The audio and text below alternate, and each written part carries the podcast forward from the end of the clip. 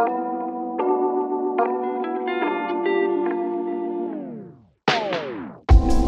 Saudações, meus queridos e queridas, ouvintes e ouvintas, sejam muito bem-vindos. Aqui quem fala com vocês é o Henrique Amêndola e hoje teremos só mais um pitaco do último episódio de Gavião Arqueiro, a série da Disney Plus que a gente vem cobrindo aqui desde o comecinho, desde o primeiro episódio. É, a gente teve uma quebra aí na cobertura da série por conta do podcast do Homem-Aranha que lançou semana passada. A gente teve uma discussão enorme aqui sobre o filme do Homem-Aranha que foi maravilhoso. Então teve essa quebra, então a gente está finalizando a cobertura agora, nessa semana. E semana que vem já começando outra cobertura nova de Boba Fett, a série também que já lançou na, na Disney Plus. Só que a gente vai fazer a cobertura aí semana após semana, beleza, pessoal? Hoje é o final da cobertura, mais uma cobertura completa aí nesse ano de 2021. A gente fez cobertura de WandaVision, a gente fez cobertura de Falcão e o Soldado Invernal, fez também de Loki e agora finalizando a série do Gavião Arqueiro, é, sem contar em todas as outras críticas e coisas que a gente falou durante esse, todo esse ano. Foi um ano muito que teve muito conteúdo, muita coisa legal. Queria agradecer, eu creio que esse seja o último podcast do ano, então eu queria agradecer também a todos vocês que me acompanharam aí durante todo esse ano. Foi muito legal, é, um, foi um ano bem tranquilo, bem, bem legal, com várias séries novas, várias discussões muito legais principalmente no universo Marvel aí. Então é isso, é, acaba sendo um agradecimento também essa introdução aqui. Para quem não conhece o podcast, eu falo dos spoilers da série, então esse, esse podcast aqui tem spoilers. Então cuidado quem estiver ouvindo, se não assistiu o último episódio da série, eu vou falar de tudo aqui, beleza? E se você também não conhece a gente, é a primeira vez que tá aqui, é, considere aí seguir a gente no Spotify para não perder nenhum episódio numa semana. A gente lança episódio todas as quintas-feiras com uma cobertura de alguma série semanal ou falando de algum filme ou tendo alguma discussão do mundo aí, da cultura pop que tá no, no mainstream aí, sabe? Então, eu espero que vocês gostem aí do último podcast do ano, dessa cobertura aí, da finalização da cobertura de Gavião Arqueiro. Um beijão no coração de vocês, aproveitem esse podcast e valeu!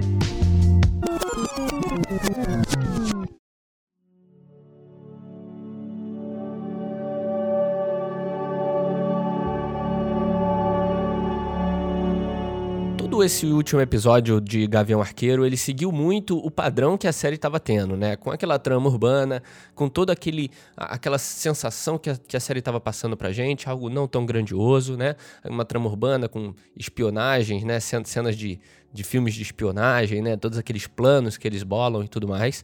A série, a finalização da série é, seguiu muito esse padrão, esse último episódio. Então acho que nesse podcast eu vou acabar mencionando mais as coisas, os acontecimentos mais fora da curva, né? As coisas que aconteceram, que se fecharam, que apareceram pela primeira vez. Então acho que esse podcast vai mais por aí, é, porque o, o, último episódio acaba seguindo muito esse padrão, como eu falei, né? E a gente já começa com a cena do encontro ali do Kingpin, né? Do Rei do Crime, com a mãe da Kate, né? O, o Rei do Crime, ele apareceu num finalzinho do último episódio ali, numa imagem no celular, e aí todo mundo ficou maluco, né? O, o ator de Kingpin que a gente sempre quis, do, do Rei do Crime, que foi da série do Demolidor, e também é, o episódio lançou ali mais ou menos na época do filme do Homem-Aranha, que para quem assistiu tem também algo a ver ali com isso. Então, é, foi, foi muito legal a aparição no último episódio. Eu comentei bastante sobre, sobre o que eu esperava também desse Rei do Crime novo aí, né? Agora na Disney Plus. É, e esse episódio entrega ele e começa já com a cena dele encontrando com a mãe da Kate, né? E engraçado que mostra a ingenuidade da, da coitada da mãe da Kate em falar daquele jeito com o Kingpin, né? Com o Rei do Crime. Falar daquele jeito com ele é sentença de morte, né, cara? Porque o cara é um dos maiores aí é, criminosos, né? Tem, ele praticamente controla a cidade, controla Nova York, e ela tá meio que dando um pé na bunda dele com leve, uma leve ameaça, né, cara? Isso, isso não se faz. Eu conversando com meu amigo Matheus, que participa aqui do podcast sempre também, conversando comigo, é, a gente falou, até, até, parece que ela não assistiu nada de Demolidor, ou leu pelo menos um quadrinho, né, cara? Porque ela saberia que não se fala daquele jeito com o rei do crime, você só sai do negócio quando ele quiser, né, cara? A partir do momento que começa trabalhando para ele, é, o negócio já fica mais complicado de lidar com, com tudo, né, cara? Então, eu também até falei, talvez ela soubesse ali que estivesse no universo da Disney e não do na Netflix, né? Que o Rei do Crime agora é da Disney e não mais das séries Netflix, né, cara? Mas assim, de qualquer forma, a cena ela mostra um Rei do Crime ali como, pelo menos, eu, eu acho que eu como eu queria ver, né? Como eu, foram as minhas expectativas no episódio de, no último episódio de é, Gavião Arqueiro que eu comentei aqui, é, foi mais ou menos parecido as expectativas. Ele conseguiu ainda passar aquele, aquele medo, né, que ele passa só ao falar, né, sem fazer quase nada, ele consegue passar. O ator domina o personagem de uma forma inacreditável. Ele claramente está fazendo o mesmo personagem que ele fez na Netflix. Não mudaram nem o visual, que é algo que eu esperava que fosse acontecer, que mudassem alguma coisinha no visual dele, não mudaram nada, o que é ótimo. E ele continua a mesma coisa, continua passando a mesma sensação, a mesma insegurança, né, cara? Ele é um cara que te paga, passa insegurança. Quem assistiu a série do Demolidor sabe disso, porque ele tem controle sobre muita coisa, né, cara? Então, ele nunca, ele, ele sempre vai te deixar desconfortável, né? A partir do, como eu falei, a partir do momento que você começa trabalhando para ele, começa a se envolver com ele, cara, você já não sabe mais o que pode acontecer. Ele tem muita coisa nas mãos, né, cara? E sua vida acaba ficando nas mãos dele também. Mas eu gostei muito de como ele interpretou, foi, foi o jeito que eu esperava. Ele consegue ali passar aquele jeito, não só nessa cena da mãe da Kate, mas todas as cenas com diálogos, né? Diálogos com ele. Por exemplo, ele com aquele Kanye, se eu não me engano, o nome daquele capanga lá, é, também passa um terror desgraçado, né? Parece que ele vai acabar com o cara ali mesmo, né? Que ele vai descontar toda aquela raiva que ele tá passando no cara. É, não acontece, mas é, parece que dá, dá muito aquele receio, né? Ele consegue fazer isso muito bem na Netflix. O negócio é que, por motivos óbvios, né? A gente não vai ter um rei do crime tão violento como a gente teve em, na Netflix, né? É, e quando eu digo violento, é fisicamente falando. É, comparado àquele da Netflix. A gente vai ter, como eu falei, ele passa a sensação, ele passa o medo, ele passa essa violência guardada dentro dele, aí que tá a palavra. Ele, ele, ele guarda essa, essa raiva, essa violência, mas na Netflix, em muitas vezes, ele descontava, né? Ele extrapolava e ia pra parte física. E eu acho que vai ser, é meio óbvio que a gente não vai ter tanto isso na Disney. Ele não vai ser o cara violento fisicamente como ele era na Netflix, né? De ter cenas super violentas com ele, ele matando a torta e a direito. Então eu acho que a Disney com certeza é, vai, vai segurar essa parte mais física, mais visual dele, mas a essência para mim continua ali. Como eu falei, o ator claramente está interpretando o mesmo personagem que ele interpretou na Netflix, então acho que a essência está muito ali o, do, o, domínio que ele tem sobre as pessoas, a raiva guardada, é, a violência dele dentro dele, eu acho que ainda tá ali, então eu não tenho nada a reclamar, sinceramente, do personagem, né? Uma coisa que eu acho que pode ser até um motivo de maior reclamação, e foi um dos motivos que eu, conversando com o Matheus, ele reclamou e tudo mais, foi no combate é, dele com a Kate, né? É, fica um pouco difícil de aceitar aquele combate acontecendo, né? Aquele combate não existiria no mundo real, é... no mundo realista ali, tratando os personagens realisticamente, como eles são criados. Espero que vocês estejam me entendendo, mas deve estar meio confuso. Mas, é, assim, o Rei do Crime não, não lutaria de igual para igual é, com a Kate. Ao contrário, né? A Kate não lutaria de igual para igual com o Rei do Crime. É, assim, ela, querendo ou não, é nova numa. É, nessa na questão de ação, de luta e tudo mais, por mais capacitada que ela seja, o Rei do Crime é, deu tra muito trabalho para Demolidor, para Punisher, né? E para o Homem-Aranha também, nos quadrinhos e tudo mais. Então, é, fica meio difícil de aceitar aquele combate de igual para igual, né? A não ser que ele não estivesse com a intenção de matar ela ou a intenção, intenção de, de é, acabar com ela de, de uma vez por todas, né? É, assim, pelo menos é isso que eu digo para eu me convencer que aquele combate pode fazer algum sentido, é, somando também, é claro, com a suavização da Disney, né? Que fizeram ao personagem. A gente pode tentar entender isso, né? Que ele tava não querendo matar ela, tava simplesmente jogando ela de um lado para o outro, com as flechas. Ele quebrou as flechas para impedir que ela atacasse, mas ele não queria atacar também. Então a gente pode se convencer assim, apesar de ainda ficar meio difícil de aceitar é, uma ajudante, né, que agora está se tornando uma heroína de fato, mas que ela está começando ainda e tudo mais, dando esse tipo de trabalho para ele. É óbvio que eu não tô duvidando da capacidade da Kate, só fica meio difícil com as imagens que a gente tem dos dois, né? A imagem do rei do crime é aquele rei do crime do Demolidor que a gente tem, que é um cara violentíssimo que dá muito trabalho, e a imagem da Kate é numa série mais de comédia que ela começou agora, a gente acabou de, de conhecê-la, então fica tem eu tenho certa dificuldade ali para aceitar isso, mas como eu falei, eu já arranjei as desculpas suficientes para me convencer.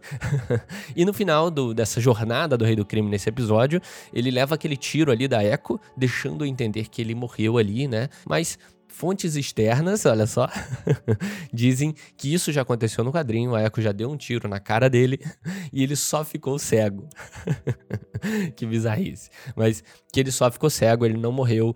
E também tem fontes dizendo que tinham cenas provando que ele não morreu mesmo e que ele ainda vai ser aproveitado no universo Marvel. E eu acho isso simplesmente é, o mais adequado. Ele é um, um personagem excelente, com um ator perfeito para isso, que pode ser super explorado não só nessas séries menores, mas até num filme de Homem-Aranha ou algo do tipo. Ele é um dos principais inimigos do Homem-Aranha pode ser usado nos filmes, então eu seria um desperdício tremendo e eu com certeza ficaria mais revoltado. Mas eu creio que ele voltará aí, deve voltar com um visual diferente por ter levado o tiro e cego dessa vez. Então, assim, é, até é uma jogada boa para Disney, porque agora ele tá cego, ele tá mais limitado. Então, é, a suavização que elas dariam no personagem pode ter justificativa, né? Então eu acho que é isso que pode acontecer. Eu espero que bem feito, porque é um personagem muito bom que eu gosto demais.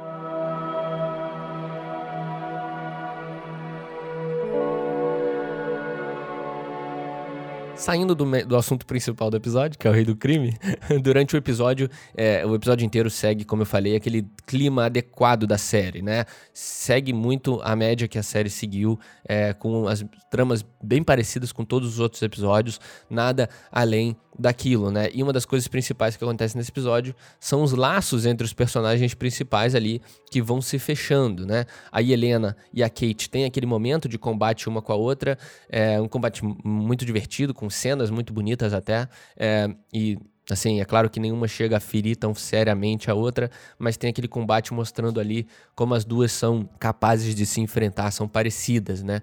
E o que é legal esse momento, assim, óbvio que o primeiro momento entre elas duas lá no apartamento da Kate foi muito mais irado, mas esse, esse momento também foi bem legal. E mais pro final a gente tem também a, a cena de finalização da, da Helena com o Clint ali, né? Uma cena muito boa.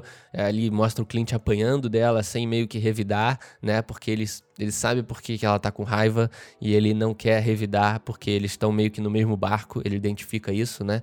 E a Helena ali, é, vendo isso, percebendo, começa a retomar todos aqueles sentimentos que ela tinha pela Natasha, toda a saudade, né? Toda a falta que ela tá fazendo pra Helena e o Clint no mesmo sentimento, né? E a Natasha é, no final, né, acaba sendo a peça principal, a peça chave ali durante toda essa, essa série, né? Todos, todos os fechamentos, todos os, os relacionamentos do todo, quase toda a interação que ele tinha tinha muito a ver com a Natasha, tinha muito a Natasha no background. Então a Natasha, a, a Viúva Negra, é um background enorme para essa série, né? Ela é o assunto principal ali por trás de toda a série. Ela é a peça-chave, como eu estava falando. E a gente tem o um fechamento de todo o arco do Clint com a Natasha, né? Todo a, a, a, saudade, tudo que aconteceu entre ele e ela meio que se fecha nesse, nesse, nessa série, né? Junto, é claro, depois do filme da Viúva Negra com a Helena. Então fecha esse triângulo aí que tinham esse sentimento, e ainda tem, obviamente, pela Natasha e alguns muitos pensamentos de culpa, o outro de saudade, de querer se vingar e tudo mais. Todo esse arco da Natasha acaba se fechando, né? Eu acho que agora de uma vez por todas a, esse todo esse arco da Natasha, todo todo o legado da Natasha foi fechado e finalizado nessa série, né, cara, junto com a Helena. A Helena foi perfeita aparecer nessa série justamente por isso, né? Então tá bem emocionalmente fechado, né? Sobre a Kate e o Clint, nesse episódio a gente tem finalmente o Clint admitindo a parceria ali, né? E uma coisa muito legal que essa parceria não é só falada por ele, mas explorada muito nos combates, né? Não só nos combates, mas também antes ali na prepara nos preparativos para os combates, né?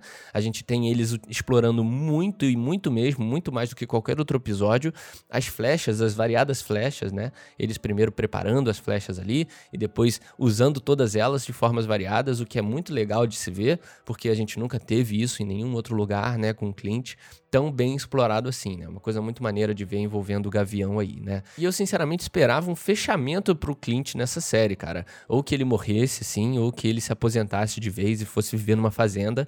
Era muito a minha expectativa para o final dessa série, né? Não que isso não possa acontecer ainda, ainda tem esse espaço para ele se aposentar e tudo mais, para ele parar e deixar o legado todo para Kate, né?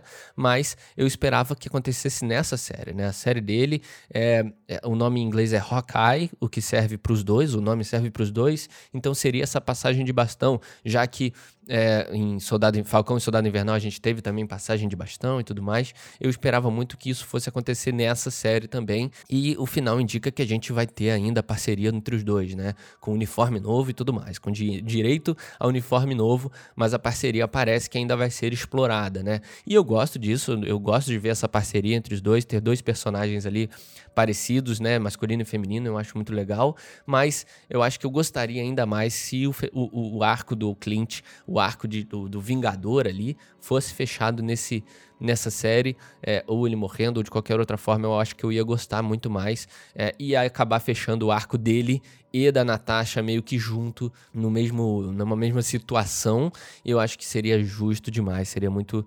É, é, não sei, eu acho que eu ia gostar mais que a Kate agora assumisse o manto é, de uma forma definitiva e ele deixasse ali, é, fechasse o seu arco, o seu, deixasse o seu legado para frente, né? Assim como foi com a Helena. Para mim seria muito legal esse legado ser fechado e segue agora Helena e Kate resolvidas, né? A Helena resolvida a respeito da morte da Natasha e a Kate agora capaz, super capaz de, de seguir esse legado. Eu acho que seria muito mais legal pro futuro da Marvel, mas a gente vai ter Clint ainda e não tem problema nenhum com isso, beleza?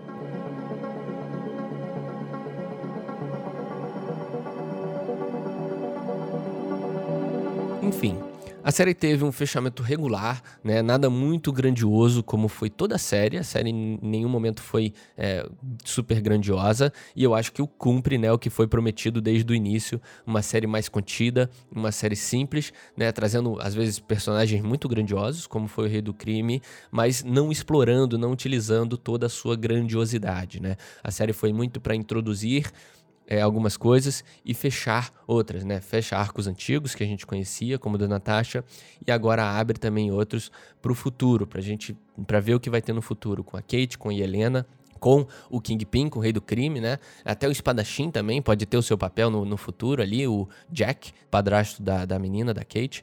Então, assim, para mim, a série entrega muito bem, é, apesar de ser simples, de ser contida, eu acho que a gente não podia esperar um final diferente. É, se alguém tivesse esperando um final super grandioso, com acontecimentos em Nova York grandiosos, eu acho que você acabou interpretando diferente aí o clima da série, porque era um clima mais contido, não tinha. Eu acho que. É, eu acho que a gente acaba esperando sempre algo muito grandioso quando se trata de Marvel, mas eu acho que a partir de agora a gente tem que começar a esperar coisas mais contidas, como foi essa série. Uma série de Natal, é uma série para família ver também, então é um negócio mais mais fraco, mais simples, né? Não é, não, não, ele não vai mudar o universo da Marvel de uma forma drástica. Ele só vai contar uma história simples de um universo ali é, fechado, que é o universo do Clint em Nova York. Então eu acho que é, a série cumpriu com o prometido, né? Como eu disse. Mas eu me diverti muito assistindo Gavião Arqueiro. É, sinceramente, foi uma das séries mais divertidas da Marvel de, de assistir. As outras foram muito boas, mas essa me divertiu muito mais. As outras me, me fez discutir, me fez conversar, me fez pensar em teorias. Essa me divertiu apenas, não me não precisei fazer muito esforço para assistir. E eu espero muitas outras séries como essa também da, da, Marvel. Como eu falei, eu acho que essas novas fases vão trazer, já vem trazendo, né, muitos personagens novos como vamos ter aí a série da Echo, vamos ter a série da She-Hulk também. Então, eu espero que muitas séries saiam desse padrão Marvel, o que é muito bom. A gente ter séries como foi essa, que foi uma série natalina, uma série é, de comédia para família, é diferente de tudo que a gente viu do MCU foge um pouco desse padrão de Marvel que a gente está acostumado e eu acho que esses personagens, isso conversando com o Matheus a gente chegou a essa conclusão, é, esses personagens permitem essa exploração de coisas mais diferentes, né? De séries de comédia, de séries, sei lá, cortando a quarta, quebrando a quarta parede, ou de séries, sei lá, é, documental fix, ficcional, né? Aquele tipo um The Office da vida, não sei. Ele, ele abre essas possibilidades, esses personagens abrem muitas essas possibilidades pra gente ver coisa diferente. Então a gente não vai se importar se a série da She-Hulk for totalmente diferente de tudo que a gente já viu na Marvel até hoje, entendeu? Então, eu acho ótimo ter séries diferentes assim como essa, beleza? É, eu espero que todos vocês tenham gostado da série, principalmente, e das coberturas aqui do podcast de cada episódio. Episódio atrás de episódio, a gente conversou aqui sobre. Eu espero que vocês tenham gostado bastante, porque a série foi muito legal e cobrir ela também, comentar aqui toda semana foi muito divertido também. E, mais uma vez, se vocês conheceram o podcast agora e gostaram, considerem seguir aí no Spotify para não perder os episódios. Sai toda quinta-feira sem falta, hein, pessoal? Eu não falto com episódio, não, beleza? É, e é isso. Eu espero que todos vocês tenham gostado. Muito obrigado a todos vocês que me acompanharam esse ano com todas as coberturas, todas as críticas, todas as coisas novas que a gente experimentou esse ano aqui. Foi tanta mudança que teve. É, e eu espero que todos tenham gostado muito. É, e muito obrigado, principalmente, a todos que me ouviram e a todos que vão ouvir esse podcast aqui também. Beleza, pessoal? Espero vocês ano que vem com a cobertura de Boba Fett e muitas outras séries ainda. No que vem tem muita coisa. Vai ter The Witcher também, eu vou ter que falar de The Witcher em algum momento. e também tem muita série que eu tô assistindo e quero comentar também para ano que vem. Então ano que vem promete muito também com muito filme novo, beleza, pessoal? Espero que todos vocês tenham gostado. Um feliz ano novo a todos vocês, boas festas aí. E é isso. Espero vocês ano que vem com só mais um pitaco. Valeu, pessoal.